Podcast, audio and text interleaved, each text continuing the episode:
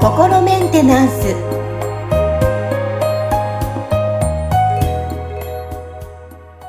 はい皆さんいかがお過ごしでしょうか？心メンテナンス。本日もアシスタント三上恵と気候ヒーラーの吉村隆二です。はい吉村さん本日もよろしくお願いします。よろしくお願いします。はい前あの前回、えー、145回目に人を信じられないっていうお話をちょっと取り上げてさせていただいたんですけど、はい、まあ、それとちょっと今日共通似てる部分もあるのかなって思うんですが、私もこれ思うんだよな。ルールを破る人が許せない。はい。どうすればもっと人に対して寛容になれるのか。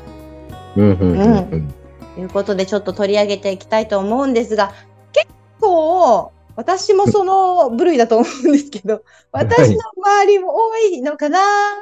なんてなるほど。思うんですけど、はい。いかがですかね、吉村さんは。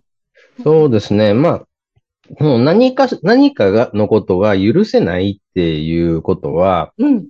あの、なんかこう、ジャッジがあるからなわけですよね。そうなんです。はい。うん、ね、なんかそれ、これはけしからんとか、ね、許せないことだっていう、その、こう、決めつけがあるから、だから、その、許せないってなるんで、その、こう、ルールっていうもの自体も、だから、その、こう、それをこう、ルールをどういったものと捉えてるかっていうところにもつながってると思うんですよね。その、多分ルールを絶対的なものって捉えてると、その、それを破るってことは、そのあってはならない、許せないことだっていうことになると思うんですけど、でも実際そのルールって、なんかこう、みんなでこう決めて、そのなんか、ここでちょっとこう、あの、波風が立ちにくいように仲良くやっていくには、あの、こういったところを気をつけた方がいいよね、みたいなことをこうルール化してたりとかするわけですよね。うん、例えば、その自分のものを取られるの嫌だから、だから人のものを取るのはやめようね、みたいな感じのルールを作るわけじゃないですか。うんうん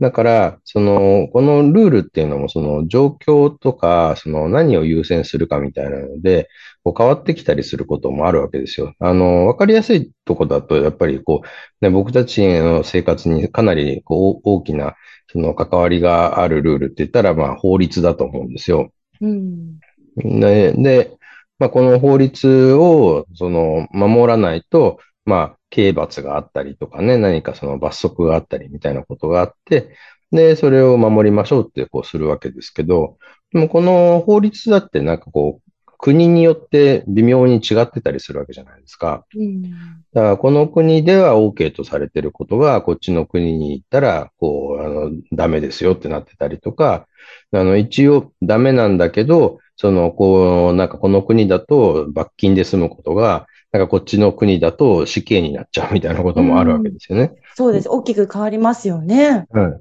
い。だから、その、なんていうのかな。なまあ、一応かなりその、なんか死刑とかなりたくないから、もちろんそのね、そこはきちっと守らなきゃいけないっていうのはすごい大事なことなわけですけど、でもまあ、なんていうのかな。だから、あのーそれもだから自分が今どこの国にいるのかみたいなので変わってきちゃう。基準が変わってきちゃうんですよね。うんうん。だから、その、なんかルールっていうのは、その絶対的なものじゃなくて、その、なんかこう、一応、その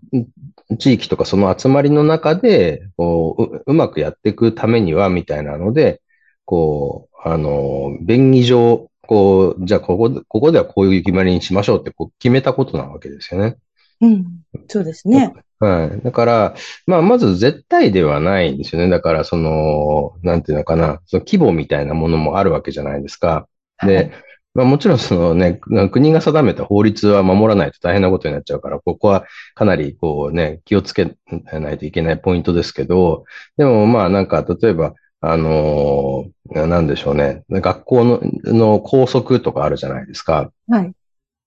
今なんかネットとかでね、そのなんかこう学校の変な校則みたいのを晒す みたいなのが。ツーブロックはダメとかなんかいろいろあります。ありますよね。そうそうそうそう。うちの娘たちの中学校でもありましたよ。なんか、男子のツーブロック禁止とかって言って、うんうん、こうえ、それなんでいけないのみたいなね、意味がわかんないわかんないね。から女性は肩から上まで髪の毛長さとかね。そうですね。だから、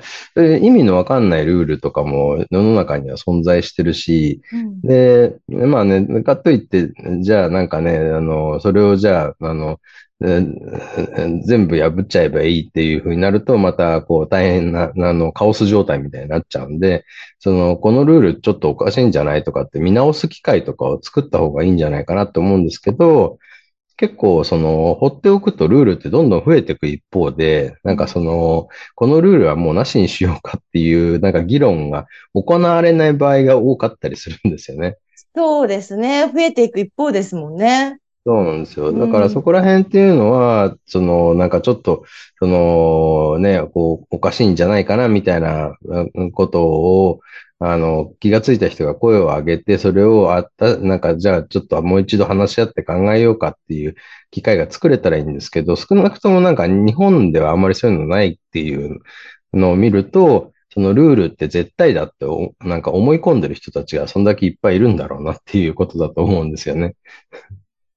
なるほどですね。はい。うんで、なので、まあそこら辺のそのルールは絶対だっていう思い込みと、それからなんかそのジャッジですよね。こういう人は許せないとかけしからんとかっていう、この辺が、やっぱりその、こう無意識に、あの、そのね、その人の言ってみたら思考をを制限しちゃってるんで、この辺がやっぱりブロックなんですよね。うんはい。だから、まあちょっとね、その、なんかコミュニティのルールを変えるみたいなのってとこになるとちょっと難しい話になっちゃうんでね、あのーですけど、その個人レベルでこれが許せる、許せないってことに関して言うと、その自分の中のこうジャッジを、あのー減らしていくことで、その何かルールを破ってる人がいたときに、なんか、あ、この人もしかしたら、そのルールをちゃんと知らないからそう、なんか破っちゃったのかもしれないな、とか、うん何か事情があるのかもしれないな、みたいな感じで、そうするとその頭ごなしになんか許せんっつってなんかね、こう、いきなり怒鳴りつけるんじゃなくて、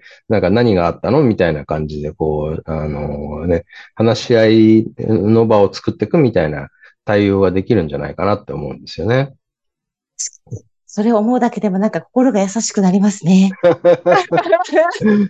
よかったです。でね、だからそういうこう、そういう人が増えてくるくると、もしかしたら、なんか、あ、このルールってなんかあんまり、そのね、なんか僕たちがこう仲良くやっていけるかどうかってことに関係ないよねって、ただ制限してるだけのルールだよねってことに、うんなんかこう気づく人が増えていくと、もしかしたら、あ、ちょっとこのルール変えようかっていう話し合いができるところまで持っていけるかもしれないと思ってるんですよね。だから、やっぱり一人一人がその、なんかこう、そのジャッジして、そのね、あの、もう、あの、なんだろうな、スイッチ入ったらいきなり切れるみたいな状態じゃなくなって、そのね、なんかこう何か、これ問題が起きてるようだけど、これって何か原因があるのかなみたいな、こう、あの、捉え方、対応の仕方っていうのができるようになってくると、その先に、あ、じゃあこのルールって本当にいるんだろうかっていうね、なんか議論ができる、なんかこう、世の中が、こう、あの、可能性としてね、あの、で、できてくるんじゃないかなっていうふうに思ってるんですよね。そうですね。まずはちょっと受け入れる気持ちを私はもっと広げないといけないですね。いや、でも本当だと思います。そういう人が増えれば、やっぱね、このギスギスしたじゃなくて、本当にみんなが穏やかにね、どんどんなっていくんだろうなって思いました。改めて自分も見直しながら。はいいや、いろんなところに、あの、いろんなことに、あの、共通というか、普段の日常で活かせる場面が多いと皆さん思います。私も含めて、子育てとかね、人付き合い、ねお仕事で。はい。はい実際こうやって皆さん捉えてどう感じるか、えコメントもお待ちしております。はい。はい、ということで今日は、まあね、えールールを破る人が許せないということで取り上げて吉村さんからお話伺いました。いやー、とてもいいお話ありがとうございました。ありがとうございます。